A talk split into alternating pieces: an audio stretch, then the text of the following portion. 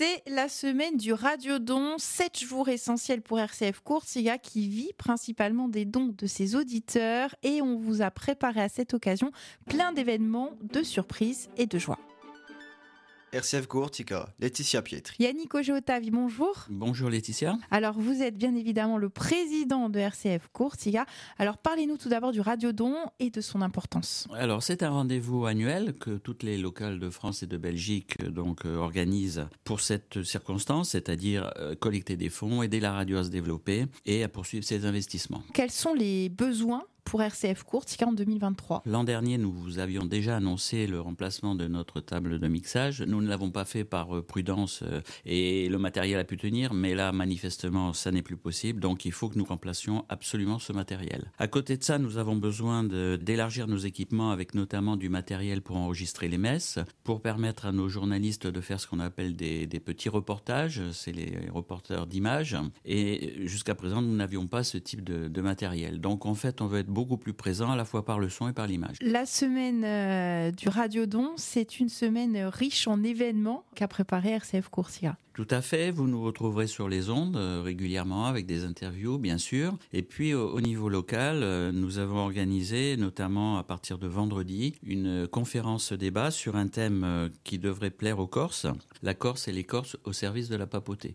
Et c'est avec l'historien Raphaël Alou. Absolument, puisque c'est un puits de science et d'érudition. Et donc nous sommes très heureux de pouvoir l'écouter et de connaître le travail de ses recherches. Ce sera suivi d'un dîner? Oui, absolument. Donc c'est pour poursuivre un petit peu le débat et peut-être échanger sur des choses qui seront peu connues, parce que finalement, quand on réfléchit bien, la, la Corse reste une terre papale. Alors il y a d'autres événements. On a une émission euh, spéciale en direct euh, ce mercredi avec toute l'équipe. On a également euh, une messe d'intention, hein, donc le dimanche dans la cathédrale à l'occasion de la Sainte-Cécile. Tout à fait. Le dimanche 26, donc on aura une grande messe, une messe qui va durer d'ailleurs presque une heure et demie, puisqu'il y aura sept groupes musicaux qui vont illustrer cette messe la musique municipale, bien sûr. Et euh, cette messe sera dédiée bien évidemment à la, Sainte-Cécile. Et cette messe sera aussi une messe d'intention pour euh, RCF euh, Corsica, qui est le média du diocèse, enfin un des médias en tout cas. Et à l'issue de cette messe, ce sera l'occasion, bah, disons, de, nous permettre d'offrir quelques petites choses à, la vente comme des bougies au sigle de RCF Corsica. Enfin, un mot sur l'année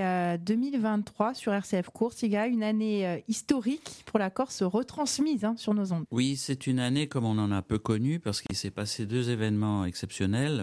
Tout d'abord la, venue du pape et nos équipes étaient présentes et ont travaillé avec les radios du sud de la France et, la radio nationale. Et puis nous avons eu aussi le grand événement qui était la création du cardinal Bustillo à Rome. Là aussi, nos équipes étaient sur place. Ça a été une manifestation assez exceptionnelle puisque la Corse s'est fait remarquer euh, avec cette clameur qui est montée au moment où notre cardinal a été cité par le pape.